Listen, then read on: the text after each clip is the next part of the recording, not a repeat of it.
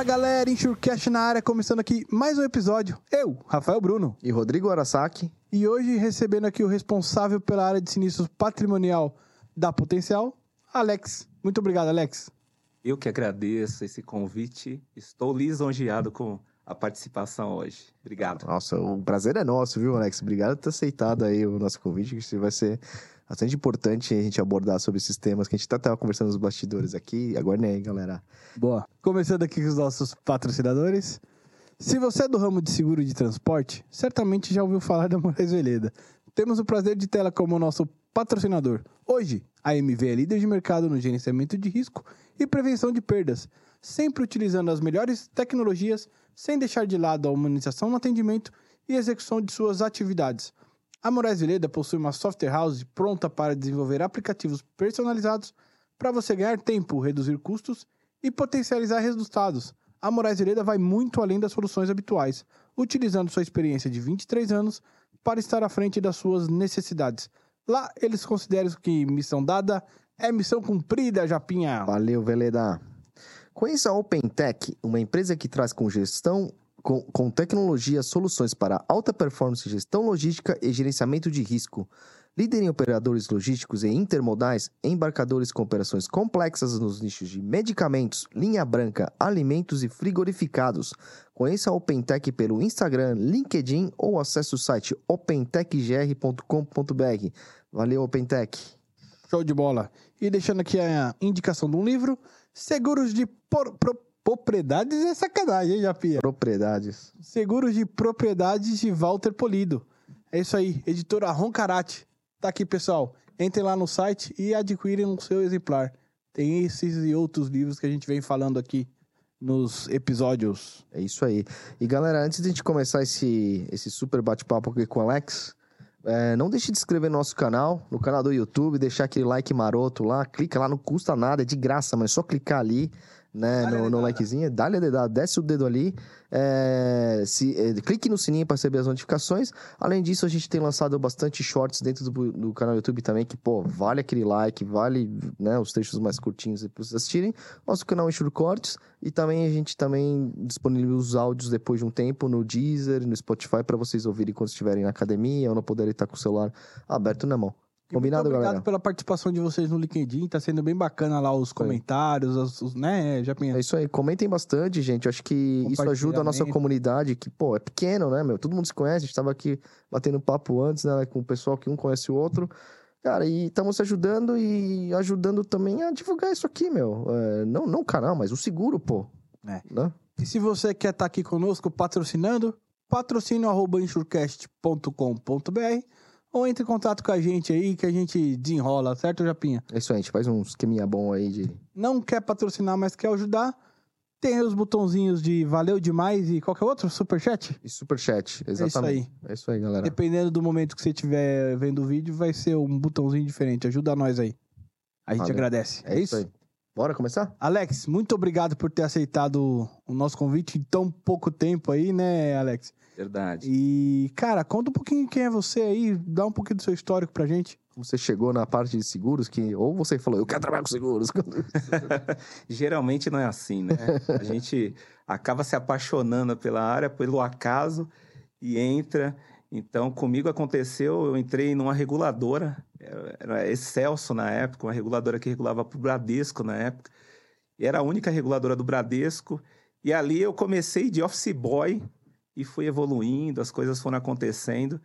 E depois cheguei a ser analista de sinistro, fiquei acho que uns quatro anos. Então eu era molecão, né? E aí, mais ou menos ali com uns 20, 21 anos, é, comecei ali na, na antiga Marítima, ali na Xavier de Toledo, Legal. sau- saudosa Marítima. Marítima. E aí, comecei pela central de atendimento, cara. né, atendendo ali os clientes no receptivo, tal, sinistro de automóvel. E dali eu fui aprendendo, virei supervisor da central, as coisas foram evoluindo, depois eu fui ser analista de automóvel. Com o tempo, eu me apaixonei lá dentro pela questão de equipamentos, e aí parti para a área de equipamentos, e foi uma evolução muito grande. Equipamentos, alguma coisa específica ou equipamentos lá, agrícola, por exemplo, sei lá? O agrícola e também o ramo 71, né? Que tem bastante construção civil, mas todo Ah. tipo de equipamento, né? Então, Ah, é, foi bem bacana, uma escola muito boa. E junto veio o residencial, empresarial, condomínio, riscos nomeados, né? O garantio, engenharia. Então, foi uma escola muito boa. Falou sinistro, falou Alex. Ah, Caraca, com, passou em vários aí, hein, Alex. com certeza, cara. E é uma delícia, né? Porque sinistro é É onde apaixonante. você aprende, né? É, é um- é Eu, um- eu não gosto muito, né? Quando dá, velho. Mas o sinistro. Mas é pra isso, cara. É. O seguro é pra isso, cara. Eu costumo É dizer que é a hora da verdade, né? Exato. É isso. É onde a companhia ela funila tudo o que aconteceu na Exato. área comercial, no produto, na subscrição, e a gente tem a entrega. É isso aí. E eu costumo falar o seguinte: sinistro, ele não é, na verdade, né, o, o back-office, onde tem uma área ali que vai fazer. Não. Hoje em dia, eu, eu entendo o sinistro como a, a- a grande oportunidade da seguradora mostrar para o cliente que funciona o papel que ele comprou. Hoje é digital, né? Então, a policy digital é no momento do sinistro que Exato. as coisas acontecem. Então, É hora de mostrar pra que, que você tá ali, né? exatamente. É, o, a- o, né, de acordo com o tra- o contrato, aquela honra de ter cumprido aquilo e se transformando numa realmente um- uma proteção que ele, que ele adquiriu de forma financeira, né? Exatamente. Eu não, e eu não vejo melhor oportunidade de encantar o cliente você dando um atendimento bom, você é, embarcando tecnologia no processo, entendendo como que funciona o cliente especificamente, para que ele tenha a percepção de valor do negócio. Perfeito. Então, o seguro ele é muito valorizado é, quando o cliente ele percebe que ele é atendido, né, no automóvel, quando a gente percebe, quando dá alguma coisa, parou o carro, bateu. Então, eu acho que esses ramos que eu trabalho também é assim. Uma empresa tem, por exemplo, um dano patrimonial, ela valoriza a reconstrução através do seguro. E esse papel né, que o seguro tem na sociedade, isso é muito importante. Então, Parabéns para vocês pelo Insurecast, porque é maravilhoso a ideia de divulgar o seguro como algo que é precioso para a sociedade Boa. e faz toda a diferença. E aí eu reforço até o pedido de like, pessoal. Desce Ah! o dedo mesmo. Boa, boa, Fala, Alex. fala, pra, valoriza- fala pra Alex. Pessoal, desce o dedo e valorize, porque esse é um programa excepcional e grandioso, porque no mercado de seguros precisa ter isso, uma divulgação técnica, pessoas profissionais da área que entendem do negócio. Boa, Alex. Valeu, meu. Essa É, daí valeu. a gente vai ter que soltar vários Não, a gente vai fazer vários cortes, cara. É, só soltar isso aí. Todo episódio começa com o Alex falando isso aí agora. Boa, boa, boa. Alex, é, hoje a gente vai focar muito aqui no, no seguro agrícola, né? É, como, como que o seguro agrícola é, entra dentro da sua carreira? Onde que, que você começa a, a se especializar nesse, nesse, nesse ramo aí? Cara, assim, mais ou menos, acho que em 2009, 2008, 2009, eu ingresso na área de equipamentos, né? Ainda bastante incipiente, né? Ah, e aí eu começo a aprender a regular sinistro de máquina. Máquina, cara, assim, é, é- é diferente do automóvel, porque na verdade é um caminhão, né? Vamos falar que é um caminhão, Uhum. motor a diesel. E aí eu já tinha mais ou menos a diretriz do seguro, fiz um curso de gestão atuarial, uma formação. Eu caí para o direito, fui fazer faculdade de direito, virei advogado, mas no meio do caminho entrou o negócio de máquina. Aí eu fui para o Senai para poder aprender. E eu, eu era advogado já, e os caras falavam assim: você é doido, cara. Você tá um advogado, aqui?" tá fazendo o que aqui? Mexi... E, e- Olha que da hora. e os mecânicos? Mas pra entender realmente, né? para entender, cara. Por quê? Porque é necessário se especializar. E é uma coisa dentro do, do, do equipamento, eu, eu costumo dizer que é um ramo apaixonante, porque é bacana e tem pouco profissional, cara. Né? É, é, as companhias, eu vejo companhia que entra e que sai desse mercado, mas é um mercado que é grandioso e que tem grandes oportunidades. Então, eu desafio aí quem está ouvindo esse podcast, quem está vendo, se especializar, porque é, é muito legal. E aí eu começo a, a- a caminhar né, é, é, dentro desse contexto, aprendendo essas questões de equipamento, como que regulava. E aí, junto, eu fui meio que fomentando com os reguladores do mercado alguns especialistas para que a gente pudesse trabalhar com isso. E a gente come- co- começou a perceber que dá certo fazer a regulação, entendendo o que, que acontece com a máquina, qual que é o problema que dá, né? De repente tem é, uma entrada de algum objeto lá. E aí tudo isso é um contexto muito legal. O entendimento do sinistro muda, né? Quando você tem a, o conhecimento do, ali do técnico do negócio, É, né? porque não é qualquer coisa que vai chegar pra você e você vai vai aceitar. Você, você, você estudou aquilo, né? É. Exatamente, Japa. E, e- e, assim, infelizmente ou felizmente, né? Tem pouca gente nesse mercado e que faz esse trabalho né, aprofundado para poder compreender o que acontece dentro de um equipamento, dentro de uma colhedora. Uhum. né? Então, você tem hoje vários tipos de colhedoras e colheitadeiras, você tem tratores de todo tipo, com alta tecnologia embarcada e que é necessário conhecer isso profundamente, porque na regulação, hoje o cara tem que ser interdisciplinar, o cara tem que ser é um pouco de engenheiro é, elétrico, um pouco de engenheiro mecânico, ele vai entender um pouco do funcionamento de motor. Então, é um negócio muito bacana e essas especialidades vão dando para o profissional de seguro também a capacidade dele avaliar corretamente o dano e indenizar corretamente. Então, é muito bacana essa área de equipamentos. E depois, eu acabei também conhecendo o seguro agrícola, que é o seguro de safra, né, um pouco mais recente, mas também um seguro que eu sou apaixonado. Então, eu sou um cara. Eu costumo dizer para minha esposa que eu sou um homem do campo, da cidade. boa, boa. E aliás, pessoal, falando em seguro agrícola, tivemos aqui o episódio com o Gabriel Lemos duas, em duas partes. Acho que vale bastante a pena assistir lá. Foi um episódio manja muito, fantástico, né? Falando muito mais do que o seguro, falamos do, do ramo, do setor agrícola em geral. No Brasil, né? A É. questão do, do agro também foi bem, foi bem interessante, né? Boa. Ô, ô, ô, Alex, deixa eu perguntar, quando você fala muito de. Só pra entender, né, do equipamento, da é, máquina, o que, que é? É, é, a- é um equipamento agrícola ou não? Era todo tipo de equipamento?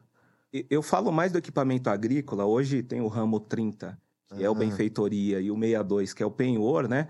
Que são os ramos que compreendem toda essa gama de equipamentos agrícolas. Ali dentro você tem o quê? Colheitadeira, você tem o pulverizador, você tem trator, você tem uma carregadeira que trabalha no campo. Então você tem uma série de equipamentos. E você tem o ramo 71, que ali cabe outros tipos, guindaste, né? Você tem é, Munk, você tem equipamentos industriais que podem ser contratados ali dentro.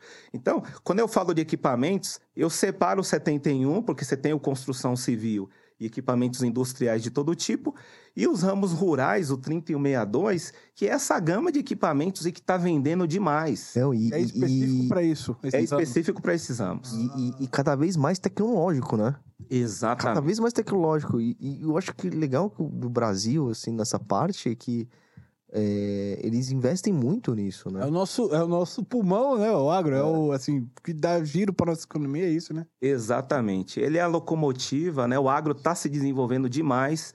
O Brasil está vivendo um momento muito legal para o agronegócio. Eu assisti os dois episódios do Gabriel e foram fantásticos, né? O Gabriel falando um pouquinho do conhecimento dele. E são ramos que estão crescendo demais. Né? O ramo 30 e o 62, por exemplo, eles têm isenção de IOF. Ou seja, É o segurado ele não paga IOF para contratar a pólice, por quê? Porque é um incentivo para que o produtor ele possa de fato fazer a contratação. E o ramo agrícola, né, que o Gabriel bem demonstrou aqui, ele tem subvenção do governo, ou seja, o governo banca lá uma parte, né, 20 a 40%, para que esse seguro esteja de pé e que fomente para os agricultores, os produtores, a é, importância da contratação. Só para vocês terem uma ideia, nos Estados Unidos, 90% das lavouras são seguradas. E aí eu digo que os equipamentos também, né, uma grande parte deles tem seguro. E aqui no Brasil isso está em torno de 15 a 20%. Nossa, muito Caramba, baixo. É bizarro, muito né? É bizarro, é bizarro. É, é- é de novo, é a questão que a gente sempre fala aqui, que é a questão do, da cultura, que a pessoa às vezes é, entende isso como um custo, né? É. E na verdade até pegar fogo uma colheitadeira, né? Mas, mas aí, aí Custa milhões, não é? E milhões, cara. Você você pega, por exemplo, uma, uma Cotton, que é uma colhedora de algodão da John Deere, ela custa 4 milhões e meio, 4 Oh, milhões e cara, 700. imagina. Então, um produtor que tem um prejuízo desse, fora o custo que ele tem, né, de parar ali a, a colheita e todo aquele trabalho que ele está fazendo, em algumas operações o cara perde 200 mil por dia. Então, é muita grana um equipamento desse, dessa magnitude queimado, né? E num, num sinistro, Alex, você chega a disponibilizar, sei lá, um- uma colheitadeira backup, eu não sei, alguma coisa para ele, enquanto conserta aquela, dar segmento ali na lavoura, ou ainda que indenize aquilo lá? Então, hoje, né, de uma maneira geral, tem seguros no mercado e cobertura de perda pagamento de aluguel, por exemplo, que o cara ele tem a oportunidade de alugar uma máquina, né, enquanto a dele está sinistrada, queimou, e aí ele fica usando naquele período, e a seguradora paga aquele O período. aluguel. Olha que O legal. aluguel, é bem legal. Então é como se fosse um carro reserva, só que é por Entendi. reembolso. Entendi. Aí, bacana, bacana. É bem legal. Eu- que legal. Eu, eu acho isso tão incrível, por exemplo. A gente tem diversas coisas assim, é, no- novidades na questão do agro e tal. Só que uma pena, por outro lado, há muito investimento no agro, porque é igual o nosso carro-chefe, o que é- movimenta a economia, a gente exporta bastante, é um, um produto primário, mas na minha opinião, assim, cara, isso aí só não andou do mesmo jeito a parte logística junto com isso, né? O escoamento ainda ela é muito feito de uma forma bem atrasada através de rodovias e eh, não tem infraestrutura para você escoar de uma forma mais adequada a isso, né? Isso no É verdade, já. tava- Eu concordo com você, cara. Tinha que ter uma infraestrutura muito melhor para escoar esses grãos. Isso encarece o produto. O Brasil perde competitividade. E lógico, pô, a gente, nós somos grandes produtores de, de, de, de, eh, de soja, de milho, etc. E, e a gente tem uma cadeia de oportunidade nesse negócio. É. Tem muita coisa legal. A pena que não anda da mesma velocidade que o agro realmente no campo anda, não, não anda outras né, subjacentes ali. Exatamente. E, e, Alex, deixa eu te perguntar. É, quando a gente esteve aqui também com o Jairo, né? Ele, ele aí trazendo a visão do segurado e tal, no, no seguro agrícola, ele comentou ali que em alguns momentos, até deu um exemplo de uma matéria que eu assisti, que o pequeno agricultor, na hora que se vê é, sinistrado, não tem a cobertura. Aí o Gabriel trouxe ali algumas questões de contratação, de forma de contratação. Como que é administrar isso no dia a dia do sinistro? Essas expectativas não atendidas e etc. Cara, eu, eu acho. A tua pergunta foi, foi perfeita, Rafa. Eu acho que assim, você tem o seguro, né? E o produtor, ele muitas vezes contrata tendo uma expectativa. E na realidade, quando a gente vai fazer todo o trabalho de regulação, a gente sabe que nem tudo cobre. Que nem tudo você vai poder indenizar o cara. Então, você tem lá um limite de produtividade, que é a produtividade contratada versus aquilo que foi apurado no campo. Né? E a gente tem um time excepcional aí no mercado de engenheiros agrônomos que fazem um trabalho, né, cara, que é fantástico ir lá oferir essa produtividade. Se um dia vocês quiserem, a gente vai em campo para vocês verem como que funciona. É muito legal fazer essa oferição, fazer esse levantamento, pegar um talhão lá, pegar uma parte e verificar essa produtividade. Mas às vezes tem que recusar alguma coisa. E não é fácil. Eu costumo dizer que é a hora da verdade também, o momento que você tem uma limitação de cobertura e que você tem lá um sinistro recusado, de explicar para esse cliente o porquê que ele não está tendo cobertura. E você precisa também ter muito conhecimento e técnica para fazer isso. Eu costumo dizer para o meu time que você precisa demonstrar muito mais proximidade, carinho, atenção para esse cliente que vai ter alguma coisa lá que não vai cobrir do que o cara que você está pagando. Aham. Porque o cara que está pagando, muitas vezes ele não, vai, ele não vai reclamar, ele vai elogiar o serviço. Mas o cara que ele tem uma negativa, uma limitação de cobertura, é aonde que você tem que fazer uma reunião, você tem que ter essa proximidade para poder dar essa devolutiva, para que o cara, pelo menos, né, ele não vai ficar totalmente satisfeito, mas pelo menos ele vai entender o Ah. propósito do seguro e aquilo que ele contratou. E é normal na regulação a seguradora de alguma forma ter reunião ou ter acesso ao segurado para dar essa explicativa ou, ou vai para o corretor, o corretor vai, às vezes põe todo mundo junto, como é que funciona? Então, cara, eu, como gestor, eu adoro essa proximidade com o corretor e com o segurado. Então, logicamente, você não vai conseguir fazer isso Pra tudo, né? Para tudo. todo mundo, É né? impossível, né? Mas tem casos que você tem que ter essa proximidade. Eu falo para os meus analistas, tem essa proximidade com o corretor e com o segurado. Se possível, tem uma discussão. Pô, tá e-mail vindo, situações, né? Aí o cara vai lá para a rede social. Que, que a gente não liga pro cara, não faz uma reunião? Hoje facilitou depois da pandemia, né, cara? A gente pode pegar lá, sei lá, uma ferramenta, chama esse cliente, explica para ele. Isso funciona muito bem, Rafa. Ah. É muito legal. É, e às vezes fica assim, quando eu vejo quando tem trocas de e-mail, às vezes uma pessoa tá querendo falar uma coisa, o outro tá lendo e entendendo outra coisa, e fica aquele indo e vindo, indo e vindo, e no fim o recado que chega é uma terceira coisa ainda. Então, É, é, nada como ligar, para, reúne, explica, seja assertivo ali no que tá, que tá explicando, que, que É, facilita muito, né? E, e eu acho que a comunicação entre a área de sinistro e a área de ou subscrição ou venda é importante até para o feedback depois. Por que que tá negando? Será que tava claro?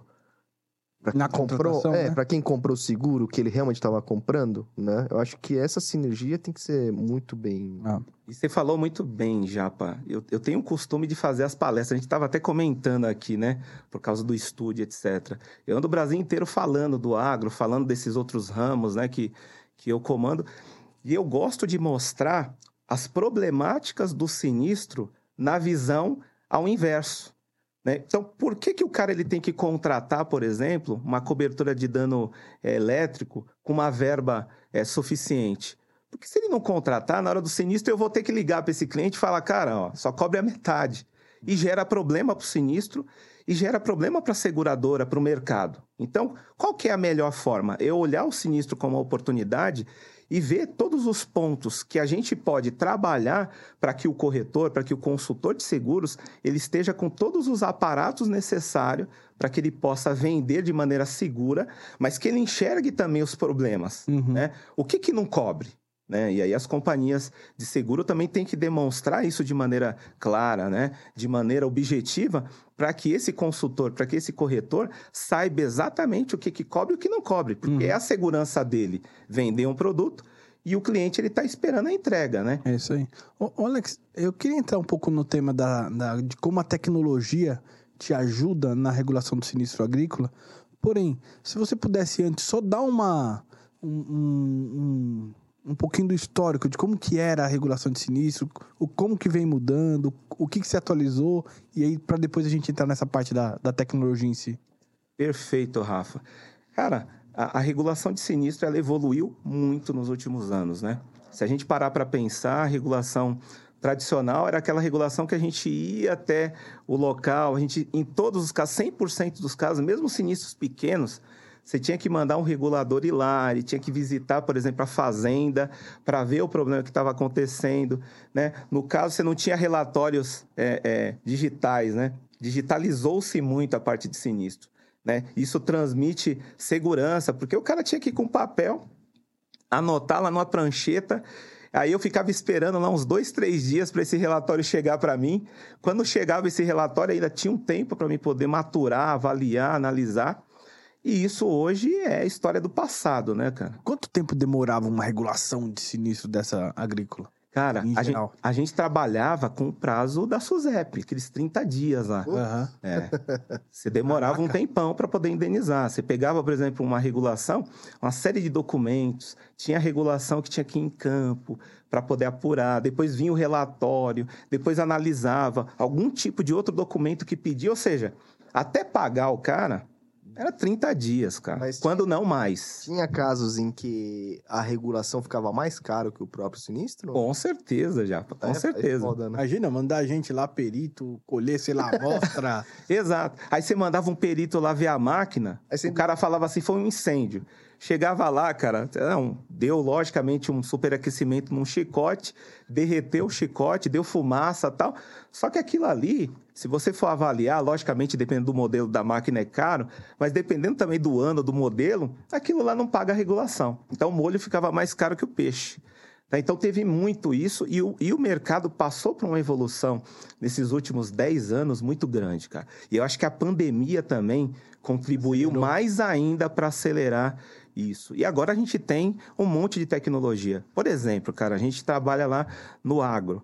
A gente consegue fazer a regulação é, com satélite. Claro que o cara vai ter que ir no campo para oferir produtividade, etc.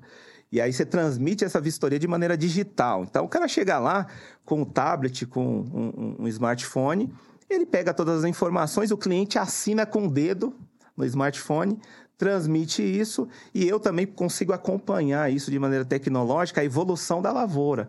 Então você consegue verificar cada passo, né? Se aquilo já era uma, uma história meio que a propensão, né? O oportunista, o fraudador, de colocar de repente no seguro uma, uma área ou um talhão, né? Que ele iria reclamar de qualquer forma. Então, hoje, as companhias de seguros e seguradores, eles têm tecnologia para poder fazer esse acompanhamento, né? E aí eu estava comentando antes com vocês da questão do gerenciamento, né? Que hoje é uma forma de transformar toda essa tecnologia que você tem disponível na regulação do sinistro para que você possa embarcar nas companhias uma forma de avaliar o cliente de maneira antecipada, conhecendo o bom e o cliente ruim, para que você até ofereça para ele um preço mais acessível para o cara que cuida da lavoura, que faz manutenção em máquina. Eu lembro do, do, do, podcast do Valtão, que ele falava assim: pô, tem muito caso que o cara não limpa, não faz manutenção no equipamento.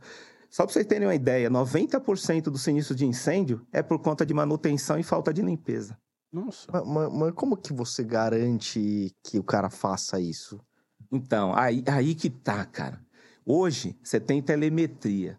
As máquinas novas, as mais recentes, estão saindo com uma tecnologia embarcada que se conecta ao smartphone, né, ao tablet do cara. Então, o cara faz um acompanhamento, o agricultor hoje, que ele tem todos os detalhes do que está acontecendo no campo. Ele sabe exatamente né, a longitude e a latitude de onde está aquele equipamento. Olha que coisa impressionante. É, e ele consegue saber, por exemplo, quanto que está colhendo aquela máquina.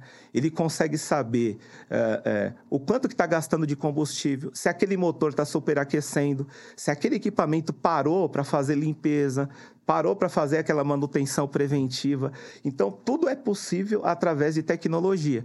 E as seguradoras têm uma grande oportunidade hoje de conectar, logicamente, com a autorização do segurado, a participação do corretor, para poder ter acesso a essas informações e gerar dados, insumos para esses clientes melhorarem a operação Olha que coisa fantástica. O cara ele vai saber que tem um operador lá que está fazendo a colheita e que está fazendo errado às vezes, ou que está muitas vezes forçando o equipamento, andando numa velocidade que é incorreta e vai evitar a sinistralidade. Então, é muito bacana a tecnologia hoje e o que ela pode dar no processo de regulação de sinistro como oportunidade para que você possa auferir um valor de indenização correto e, mais do que isso, trazendo insumos para que o gerenciamento de risco da seguradora possa trazer uma consultoria, né? Logicamente que está dentro do preço, mas uma consultoria gratuita para o cliente para que ele possa ajustar o operacional dele no dia a dia. E, e, nesses casos da telemetria que você comentou, ele dá inclusive esses fatos de, de limpeza, inclusive?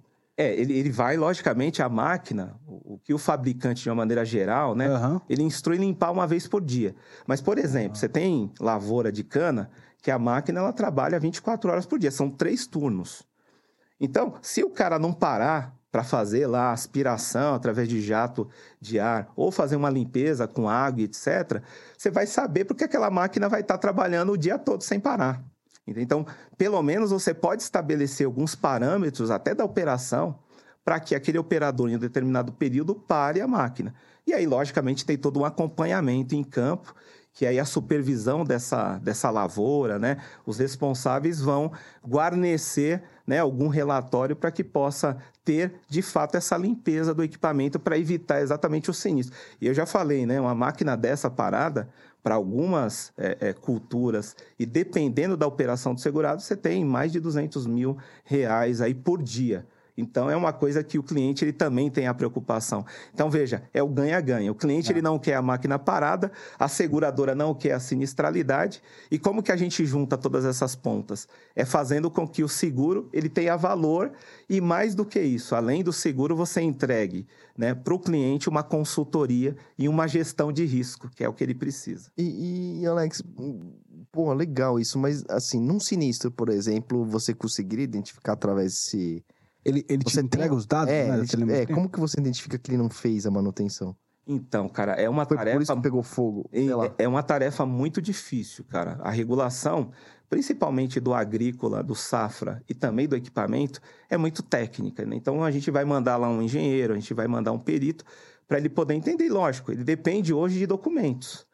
Com a telemetria, claro que eu vou conseguir ter mais informações. Imagina que eu tenho o histórico de funcionamento. O cara ele não para nunca para poder fazer lá a limpeza. Ou ele não faz manutenção preventiva. Com a telemetria eu tenho. Por isso que é um estado evolutivo da arte, né? Uhum. Para o seguro de máquinas e também para o seguro de lavoura. Como eu falei lá, questão do satélite, o acompanhamento, né? As grandes companhias fazem essa gestão de risco e acompanha, por exemplo, um talhão que o segurado né, colocou lá no seguro. Vamos ver se ele plantou dentro do período de zoneamento agrícola. Vamos ver se, se esse solo Mas como é que ele vê? o satélite hoje tem informações, cara, que te dá todos os detalhes lá, daquela terra lá, se aquilo lá, se tem, é, por exemplo, umidade suficiente. Pô, mas só é mesmo? Como é, como é que é isso? É, que é um- é informação pública? É um, é um satélite que você paga pra ter acesso? Como é Tem alguns funciona? satélites que são públicos e tem também satélites que são pagos, que as companhias podem adquirir acesso a essa consulta Aham. e você vai ter as informações em primeira mão para que você possa acompanhar esse risco. E, cara, e para a máquina eu estou usando isso. Imagina que a máquina é um pontinho Sim, sim, sim. de longitude e latitude lá no momento que queimou. Imagina que deu um incêndio. Tá bom. Tá? Então, deu um incêndio e eu tenho lá a informação que queimou. Quando o perito vai lá, ele vai pegar essas coordenadas e a gente vai fazer um levantamento. Isso dá para mim, às vezes, cara, e olha que coisa fantástica.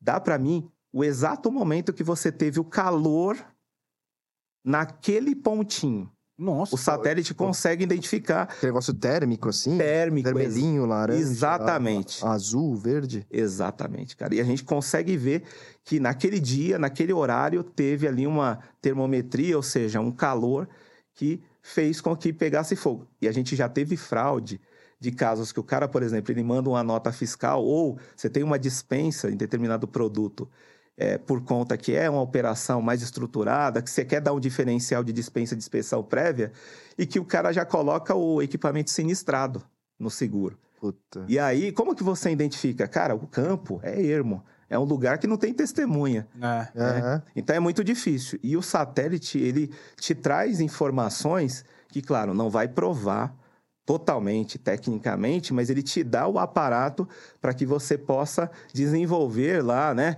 Eu falei do Valtão, ele vai lá junto com o time né, de sindicantes, com os peritos, e para outras vertentes para poder apurar qual foi o momento exato que aconteceu. A gente já teve sinistro de milhões negados, e, e, claro, foi negado porque o cara estava tentando fazer a fraude. Então, Uma- de má Quanto fé, né? tempo, assim, é o histórico que você consegue olhar no satélite lá? Então, você consegue pegar, cara, imagem, logicamente que depende de, de ter um clima bom, Claro. tá? Então, às vezes tem nuvem, tá- tá- tá- aí você não consegue muita informação. Mas hoje você tem satélite que você consegue retroagir um tempão, coisa de ano. Por quê? Porque todas essas imagens ficam guardadas, Entendi. entendeu? E você, lógico, tem, é um custo hoje que é alto, mas que, a depender do sinistro, vale muito a pena você adquirir essas imagens. E, por exemplo, no Lavoura, no Safra, você pode comprar acesso a ferramentas para fazer um acompanhamento. Então, deixa eu ver se esse cara aqui seguiu né, o zoneamento agrícola, que é aquela janela de período para ele plantar. Você consegue ver se ele seguiu isso. E Entendi. pode ser, inclusive, um motivo de negativa.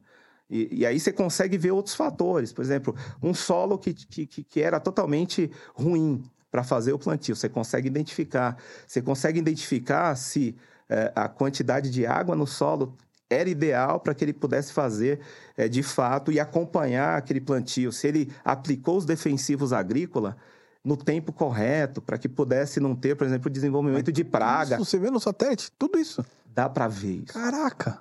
Dá para ver. Então, você tem muita oportunidade com tecnologia hoje no campo, né? Porque eu, eu, eu, eu, eu lembro lá do podcast do, do Gabriel, ele falou, cara, tem muita tecnologia na semente, tem muita tecnologia no plantio. Os maquinários, como a gente comentou agora, Japa, tem muita tecnologia. Cara, tem máquina que ela é autônoma.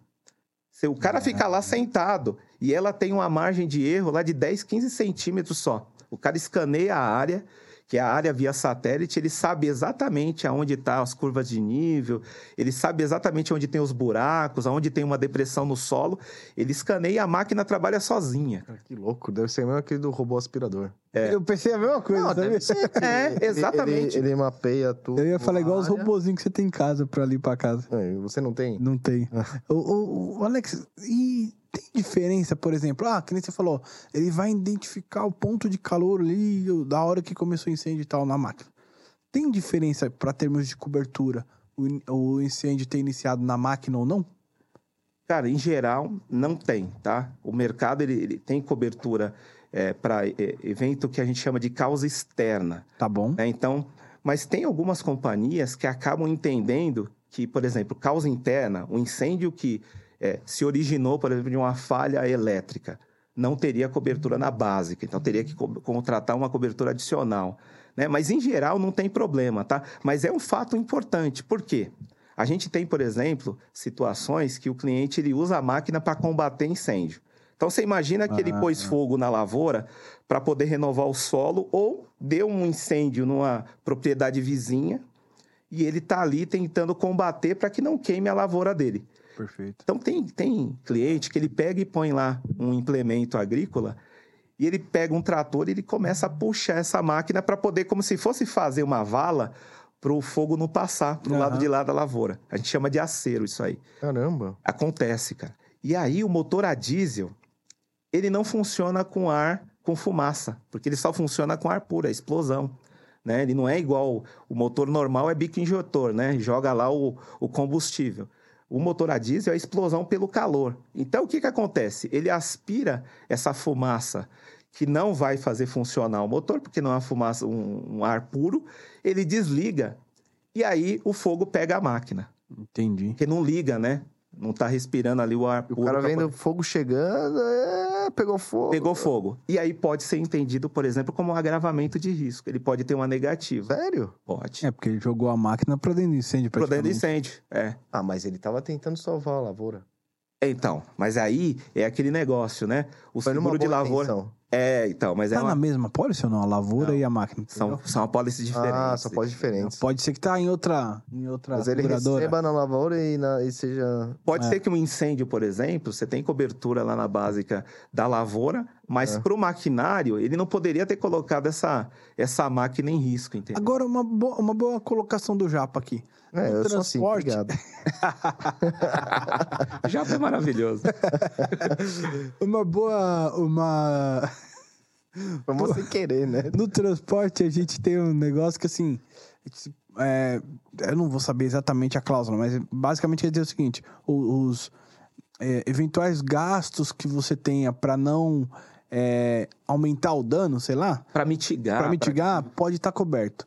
Aí, saindo do seguro da máquina, indo pro seguro da lavoura, o cara jogou a máquina ali pra, e evitou o seguro da lavoura. O cara poderia reclamar o, o valor da máquina no da lavoura? Não, cara, porque o seguro da lavoura é específico para a Para a lavoura, lavoura. entendeu? Então ele não vai ter essa cobertura ali. Aham. E aí é um, é um problema que a gente discute muito no sinistro, tá? O que, que o cara faz muitas vezes para evitar e para minorar o prejuízo? Que é, a- É, aquela porque tá na cláusula, né? condição geral. Tá na condição É. geral de quase É. todos os produtos, né? Exato. Ele tem que ter um cuidado, ele tem que tentar fazer alguma coisa para poder evitar Minimizar. minimizar. Por exemplo, uma máquina, às vezes, tomba numa rodovia. Ou o cara vai tomar ali as medidas para tirar aquilo ali, para não causar um acidente, para não eh, prejudicar, de repente, o tráfego. Então, tudo isso, dentro da, da, da ideia do seguro da máquina, vai ter cobertura. Né? Porque ele está fazendo alguma coisa para evitar um prejuízo maior. Aham. Né? Mas eu não vou poder cobrir, por exemplo, um carro, porque ele contratou o seguro para a máquina, né? Perfeito. Entendeu? Ah, E- e- a hoje é boa. E, e normalmente, normalmente, o que, que sai mais caro, assim, em termos. O sinistro em si? É o sinistro da lavoura ou o sinistro das máquinas? Então, cara, você tem lavoura, que você tem val- valor grandioso. Gigantescos, né? gigantesco. Você pega áreas aí que você tem um valor agregado muito grande. Então, são alguns milhões, né? Hoje, eh, você tem áreas, por exemplo, no Mato Grosso, Mato Grosso do Sul, no, mesmo no interior de São Paulo, que são... É, é- é muito valor agregado, né? Então, você tem os ciclos muito bem definidos, né? O Aham. plantio de soja, o milho safrinha. Então, tudo isso tem um valor agregado muito grande. Mas o maquinário, ele também tem um valor agregado grande. E faz parte de todas essas benfeitorias do, do agrícola. Por isso que eu digo e eu defendo que as seguradoras têm que pensar no agricultor né, de uma maneira é, é- é- é total. Tem que falar assim, pô, eu quero oferecer para o cara uma solução de porteira fechada. Onde ele possa segurar a residência dele, ele possa segurar a máquina, ele possa segurar a lavoura, ele possa segurar o galpão que ele guarda, guarda a ferramenta, a oficina que ele às vezes tem lá. Então, a ideia do negócio de agro, ela é muito maior do que a gente É. imagina, porque ele pode agregar diversos ramos ali dentro, né? É, a gente tava até conversando com, com o Jarbas do seguro residencial, que ele falou, poxa, hoje em dia você consegue agrupar a pólice É. ali numa pólice tal e tal.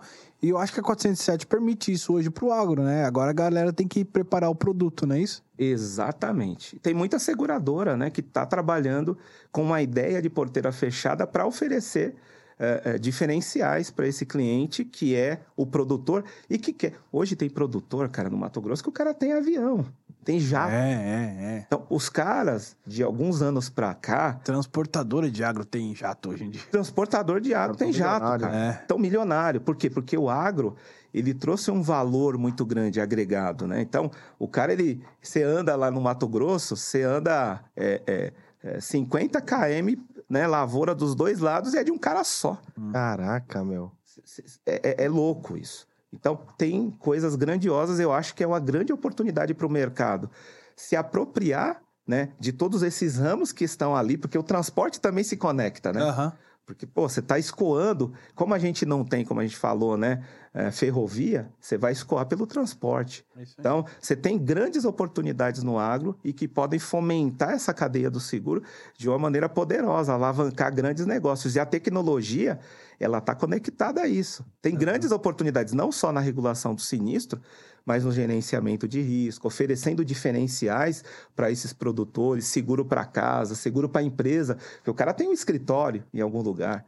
Então, tem belas oportunidades aí dentro do negócio de agro. cara. E, Alex, nesses seguros de agora de, de áreas, assim, eh, você falou que o, satélite hoje ele é, ele, ele, ele é muito fundamental, mas ainda ele não é 100% uti- só vou por aquilo, né? Ainda, ainda é obrigatório, obrigatório. Ainda vocês usam reguladores, né? Sim, ainda a Vistoria, gente... vistoria e tal. Vistoria, é o perito, né? E o Em que geral. esse perito faz? Ele vai... Quem faz a análise dos satélites? São vocês, seguradoras ou o perito, por exemplo? Boa dessa pergunta, boa pergunta, Rafa. A gente tem hoje né, um grupo de, de prestadores de serviço, algumas seguradoras até têm isso internamente, tá?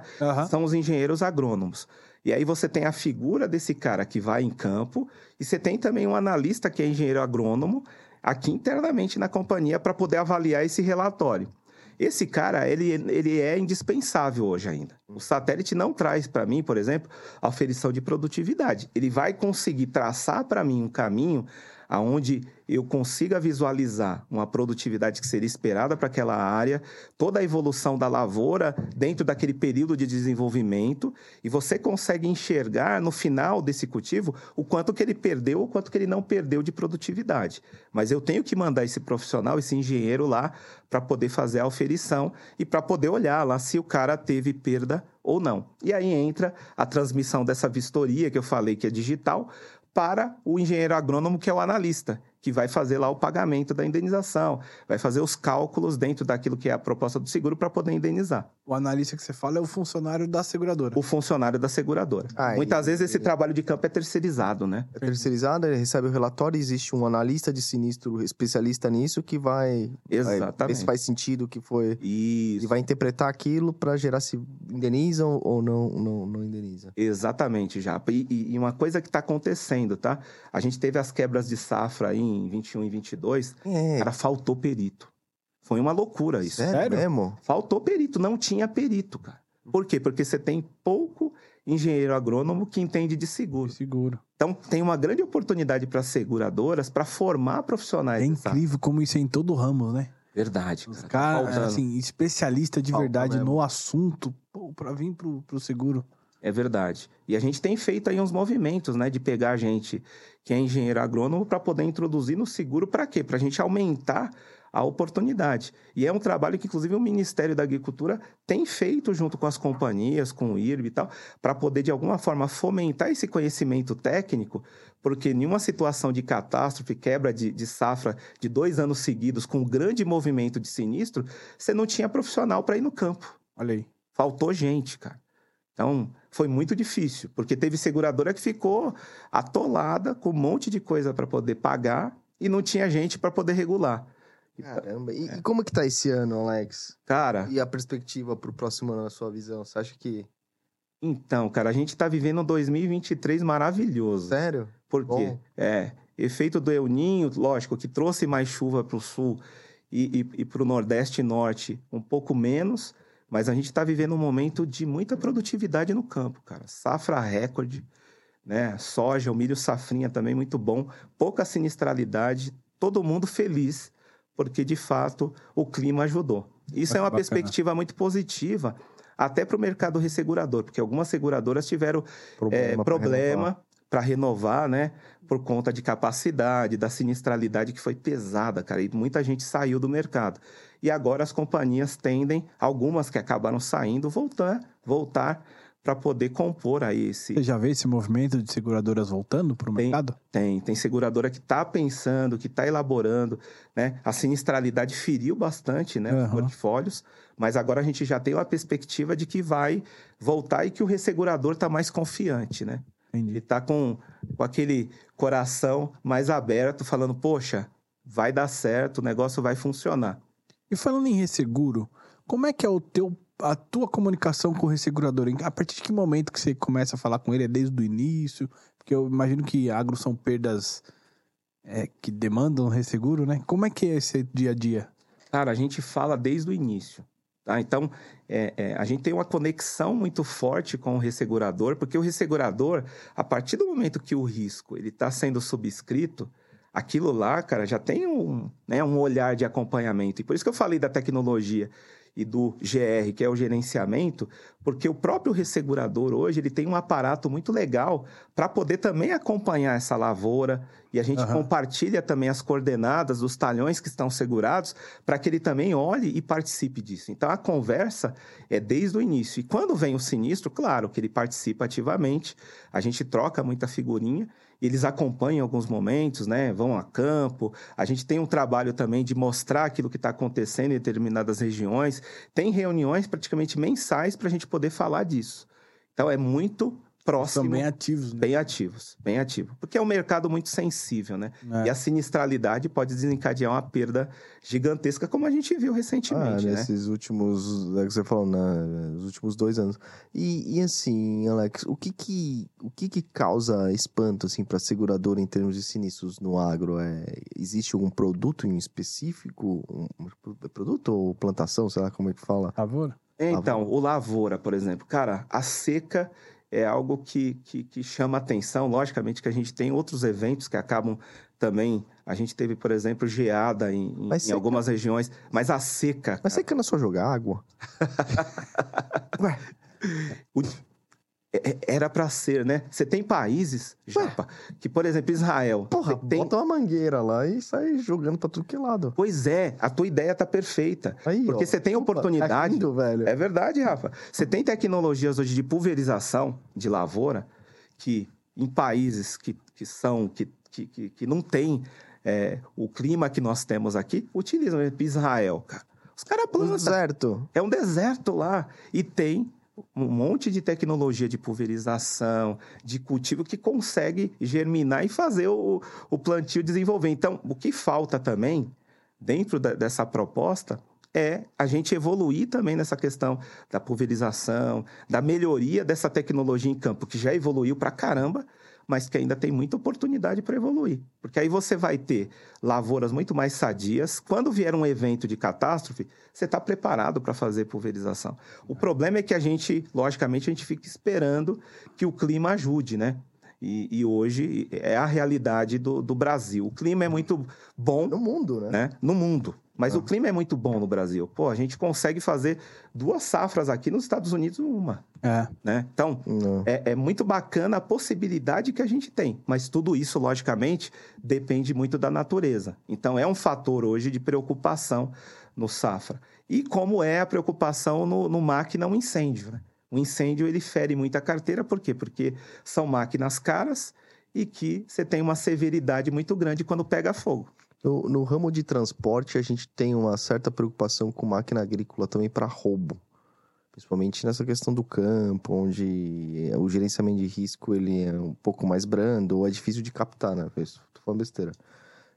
Tem roubo, caso de roubo no campo? No campo é difícil, viu, Japa? O que tem é no ramo 71, quando a gente fala do construção civil, em amarela, cara. Ah, que, é as, tá re- que é as retas escavaderas, as Já na obra ali. Na Os obra. caras vão roubar aquilo pra quê? Pra desmontar a peça ou reve- tem, tem receptador pra isso? Cara, sensacional a tua pergunta, Japa. Tem receptador, cara. E tem quadrilha que funciona aqui no Mercosul e alguns lugares, porque a máquina, a diferença do carro, não tem Renavan, não tem placa. Agora surgiu aí um projeto do governo que quer meio que regulamentar isso. Mas é uma dificuldade para o mercado, porque o que, que a máquina tem? Algumas não tem nem chassi, é uma plaqueta, cara. Aquela plaqueta vai pinada em algum lugar da máquina. O Só cara tirar. troca. E aí essa máquina é vendida né, no mercado como se fosse uma máquina com procedência. E esse é um grande problema para a sindicância. Tá? Porque você não consegue, muitas vezes, confirmar a procedência. Até lembrei de um sinistro, cara, que a gente Caralho. O cara, a máquina ela foi furtada e aí a companhia depois localizou, ela estava totalmente desmontada. E aí, o que, que aconteceu? A gente, quando apurou é, a plaqueta da máquina, a gente descobriu que tinha uma outra máquina com aquela mesma plaqueta. E o cliente não conseguia comprovar a procedência do equipamento. Nossa. Por quê? Comprou Porque roubado. ele comprou, e aí o que, que o, o- bandido, a quadrilha fez? Eles pegam um dado de um equipamento quente, faz uma plaqueta e coloca, e vende como se fosse aquela máquina. Mas a máquina dele, com aquela plaqueta, no caso, estava com outro cliente e a máquina estava lá. Então, eu falei assim, pô, a máquina aqui com, com a série, com o chassi XPTO, ela tá em um. tá com o João, por exemplo. Doideira. Olha que E a que doideira. foi roubada é E a outra que foi roubada é outra coisa. Que ninguém sabe o Que que, é. ninguém sabe o que, que é. Olha que coisa. Não existe, né? Às vezes o próprio cara que vendeu roubado já foi lá e roubou de novo. Exato. Teve um Comenta caso, o mercado, né? teve um caso bem interessante de um cliente que ele teve um trator roubado. Olha como que é, é maluco esse mercado. E como não tem é, placa, você não tem Renavan, você não tem muito rastreamento. O ladrão, ele pega aquilo e coloca rapidamente. Então a máquina roubou numa cidade aqui do interior de São Paulo. E aí é, é, a gente faz cotação da máquina para poder mandar para o cliente, né? Porque você faz hoje, tem até um, um- problema também que é sério, que é essa questão de valor de mercado. O mercado de máquina não tem hoje um AFIP, por exemplo. Está muito incipiente o trabalho da FIP. Inclusive, eu estou lá junto com a FIP, junto com a USP de Piracicaba, tentando avançar nisso. Legal. E é muito difícil a gente conseguir construir, porque o próprio fabricante de equipamento, às vezes, não tem interesse de fomentar e de dar informação da máquina, de peça, para que a gente possa ter uma FIP igual ao automóvel que funcione. Né? E aí, voltando à história lá, a máquina foi furtada, aí nós fizemos a cotação e mandamos para o cliente, para o segurado. Uhum. E ele falou assim, cara, esse anúncio é a minha máquina. Porque tinha uma marquinha, um adesivinho em algum lugar Nossa. da máquina. Aí, a gente- lógico, tinha o lugar, ele foi até lá e era a máquina dele com outra plaqueta. Nossa. Mas, mas, mas aí, o- a seguradora consegue.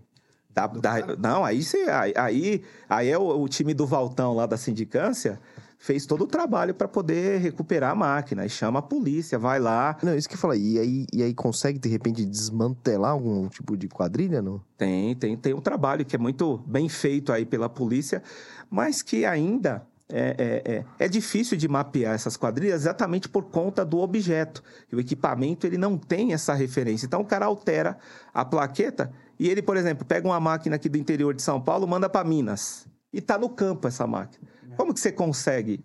Já É, era. Já era. E, e- e deixa eu te perguntar, essas máquinas, quanto que é, qual é o valor médio, assim, de uma, de uma máquina dessa?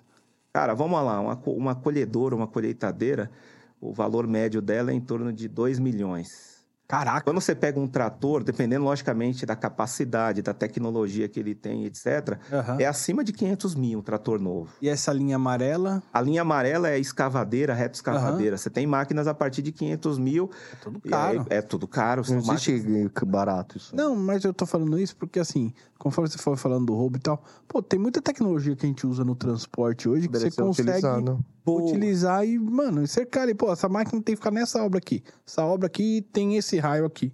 Saiu daqui, tem que alguém tá roubando, corre atrás, bicho. Rafa, boa. Hoje, algumas seguradoras já estão usando. Eu também utilizo essa tecnologia de satélite. Ajuda também, né? Que você faz a cerca eletrônica. Isso. E, e o cara tem que delimitar. Mas qual que é o problema? Que o cara tá lá, por exemplo, imagina, As, as seguradoras fazem o seguro eh, que é território nacional, né? E aí a seguradora está ali eh, esperando que o cara faça a cerca eletrônica. Se ele mudar de obra, às vezes ele esquece de fazer. É. Então, tem aplicativos que você disponibiliza para o segurado para que ele faça essa cerca eletrônica, mas às vezes o cara pode também esquecer. Mas, claro, o rastreador, no, no meu modo de pensar, também uma tecnologia bacana para Aham. que você possa, de alguma forma, mapear esse equipamento e acompanhar esse funcionamento. Até você me fez lembrar de um caso que foi bem legal. O equipamento saiu de fábrica com o rastreador, Aham. A companhia não E sabia. é comum sair de fábrica com rastreador ou não? O- Os novos estão saindo, porque essa Ah. telemetria Ah, também tem geolocalização. vem- É, perfeito. Colheitadeiras, coisas? Colheitadeiras e também essas linha da linha amarela, Ah, da ah. construção civil. Legal. E aí a máquina saiu. Rapidinho. De um quanto tempo pra cá, mais ou menos? Você sabe que começou a sair com essa tecnologia? Cara, assim, vai sete anos. Tá. É, é- é recente esse trabalho de, de, de- de telemetria, geolocalização, todas Aham. essas informações que a gente estava comentando. E aí eu me lembro que nesse caso aí, o, o- não tinha rastreador pela companhia, só que o cara tinha um rastreador pelo fabricante. E a gente viu lá na hora que ele mandou o documento, ele mandou rápido a documentação. E aí, pô, falei, cara, vamos ligar na- no, no fabricante e, e falar se tem como ver onde que tá rastrear. Boa. Aí o cara falou, ó, se o segurado me autorizar, eu dou a informação. Meu, o segurado autorizou rapidamente, a gente conseguiu ver onde estava. Tava numa rodovia no Paraná, cara, se deslocando, Já indo pro Paraguai. Ele... indo pro Paraguai. Cara, E a gente fez uma, uma operação monstro. Paramos, eh, o sindicante, todo mundo foi e parou a rodovia, começou a... E aí a gente pegou essa máquina, cara.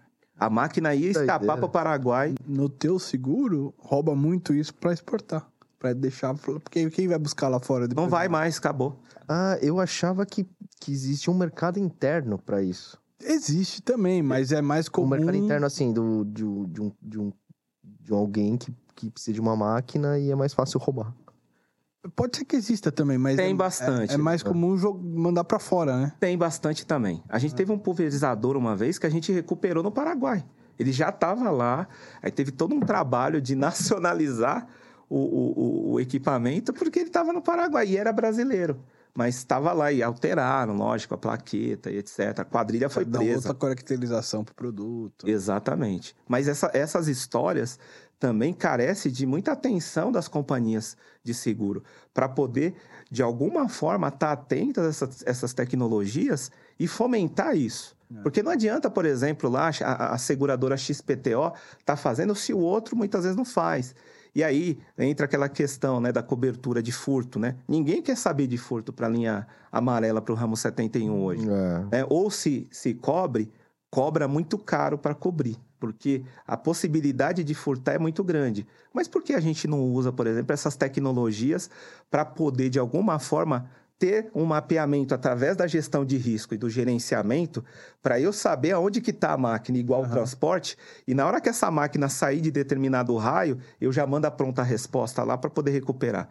Então, você tem toda a razão, Rafa. Tem oportunidade para evoluir e as companhias precisam fazer isso. Investir em tecnologia para poder fazer um gerenciamento preventivo para evitar que essa máquina seja furtada ou roubada. Até porque a gente não tá falando de valores baixos. Se, se a gente pensar assim, Vale a o seguro pena, de né? carro ficou popular, o negócio do rastreador, a seguradora instalar o rastreador no carro. Imagina uma máquina de 500 mil, um milhão e etc, entendeu? E, cara, às vezes você recupera, vai, você recupere duas no ano. Cara, você recuperou um milhão, pagou. É porque, lógico, você tem todo um trabalho para poder ter, mas você já é- pagou teu investimento e aí o É. resto é só lucro. Então, é muito bacana isso. E eu te falo que tem possibilidade, através da tecnologia, de fazer esse mapeamento através de telemetria para poder rastrear esses equipamentos e acompanhar através das centrais que as companhias têm, É. aí, ou o prestador, né, o movimento desse equipamento. E- Sabendo onde ele está, para você poder, de, de alguma forma, buscar ele em eventual sinistro. E é um monitoramento até, eu diria, muito mais barato do que o transporte, É, etc. não porque precisa você não precisa estar ali olhando. Tão É complexo. assim, né? saiu, aí vai te avisar e eu tenho alguém lá para tomar as ações, né? Exatamente. E, e deixa eu te perguntar. é, a gente falou bastante da tecnologia e tal, não sei o que, para regulação de sinistro. E, e quais os exemplos que você pode citar, assim, até de fraude, que hoje a tecnologia te ajuda a evitar também, ou a combater, ou a prevenir? Não, muito boa pergunta, Rafa. A tecnologia hoje ela é indispensável. Desde tecnologia, na hora que você faz uma entrevista, que é, antigamente a gente brincava, né, que tinha aquele negócio lá de apurar se o cara tá falando a verdade. Você sabia o que dá para fazer uma ligação e de alguma forma você ter a informação se aquilo é, é, é de fato está sendo verdade ou não. Olha que coisa impressionante, né? Como a tecnologia traz para a regulação de sinistro vários aparatos. Então, é. hoje, a tecnologia ajuda nessa questão do satélite dando a indicação. Você tem também um trabalho de pesquisa que você consegue hoje fazer e verificar rede. Então, o cara que tem relacionamento com fulano de tal, você consegue através de tecnologia, inclusive redes sociais, tá? Você consegue cruzar caras e entender que aquele cara, por exemplo, é um fraudador e aí tem um laranja que é o segurado. Uhum. Não, mas ele tem um vínculo com aquele fraudador. Olha que coisa impressionante. Então, tudo isso ajuda nesse processo de regulação. Ah, então tem umas figurinhas carimbadas aí de tem, fraude. Tem, tem, ah. tem. E tem, com certeza, né, uma proteção das companhias, de alguma forma, que se une no momento da regulação do sinistro e também dessa questão de fraude para poder, é, é, junto, combater o fraudador, né? Uhum. Porque a gente sabe que tem vazamento que muitas vezes a gente não está enxergando. E esse trabalho de tecnologia que faz esse mapeamento, esse rastreamento, cruzando informações, é extremamente importante, porque isso dá é, para a companhia uma visibilidade que, às vezes, no, no caminho normal ela não percebe. O cara tá lá, ela fala: não, isso aqui é um sinistro normal. E às vezes o sinistrinho pequeno tá tendo um vazamentinho, porque o cara é aquele fraudador que não vai fazer um incêndio.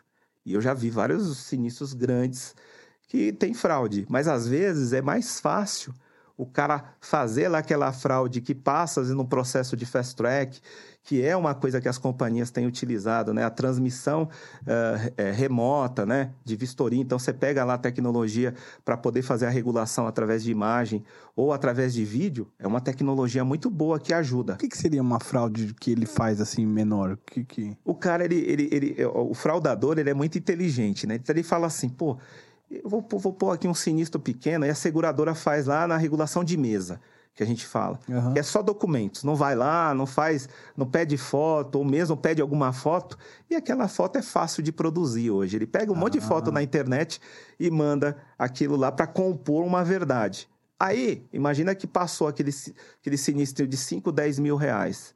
O fraudador fala, vou fazer mais um. É, ele já fala, puta, não vira. Porque passa. E aí, se eu tenho tecnologia embarcada nesse processo, eu consigo saber se é um sinistro que é recorrente daquele determinado cliente. Ah. Eu consigo saber se ele tem vínculo com uma quadrilha de fraudador. Então, às vezes, no pequenininho é fácil do fraudador colocar. Passa um, passar. dois, três ali, daqui a pouco, opa...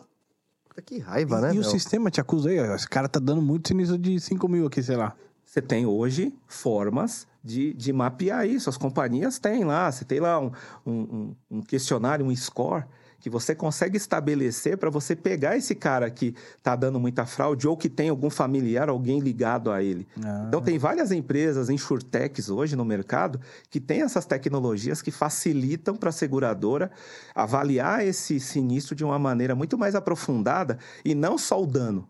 Que o problema, quando a gente olha só o dano, você fala, não, isso aí é normal. E não é tão normal quando você começa a perceber que tem um monte de laranja ali e que tem informações que são conectadas, porque a quadrilha ela nunca vai deixar ou querer deixar o rastro, né? Uhum. Ele faz com pessoas que não vão chamar atenção. E ele muda as causas nesses sinistros pequenos assim? Sim. Ah, um incêndio de um incêndio de pequena proporção, ali um dano elétrico, daqui a pouco é um vendaval, sempre vai mudando. Entendi, entendi. Então assim, o fraudador ele é muito esperto e as companhias precisam cada vez mais investir em tecnologia para que elas consigam olhar um olhar além daquilo que elas estão vendo, que é por trás dos bastidores aonde o fraudador ele se conecta e aí não tem como mentir com empresas que são fraudulentas, né, com oficinas que às vezes não são né, tão boa reputação. Então tudo isso é importante dentro desse mercado, porque a tecnologia ela veio para auxiliar esse processo Show. e é onde a companhia pode ganhar o jogo, né, evitando que, por exemplo, uma máquina de milhões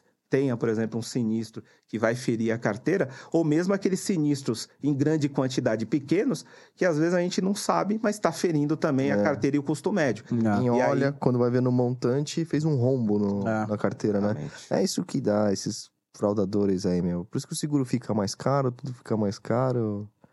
Esse é um problema do nosso mercado, né? Exatamente. Alex, obrigado, cara. Obrigado por ter aceitado. Obrigado por dividir tanto conhecimento aí com a gente. Valeu, cara. Valeu mesmo. Cara, eu Passou rápido, né? passou rápido, cara. Eu não vi passar. Obrigado, Japa, Rafa. Foi um prazer estar com vocês. Eu sou um incentivador, né? De rede social, de tecnologia, e com certeza nas minhas redes eu vou divulgar e vou deixar o like É, e vou boa. incentivar o time, vou incentivar todo mundo É a curtir aí. bastante esse programa, que é um dos programas mais importantes aí para o mercado segurador. Sucesso na sua transição de carreira aí. Você está começando lá o novo desafio na Potencial. Te desejo todo o sucesso de- do mundo lá. E mais uma vez, muito obrigado. Obrigado, Rafa. Obrigado, Japa. Valeu. Valeu, Alex. Obrigado. Gente, só os recados finais aqui novamente, igual o nosso amigo Alex aí virou brother aí, meu. Não deixe de se inscrever no nosso canal aí, clicar no sininho, deixar aquele like, compartilhar com seus amiguinhos aí, colegas de trabalho, família. É, tamo junto. E é aquilo, pessoal. É, Insurecast é um projeto pessoal meu e do Rodrigo. Nada que falamos aqui tem a ver com as empresas que a gente trabalha ou que já trabalhamos. Perfeito, Japa? É isso aí, galera. Muito obrigado. Tamo junto. Beijos e, Até a abraços. próxima. Até a Valeu. próxima, pessoal. Abraço.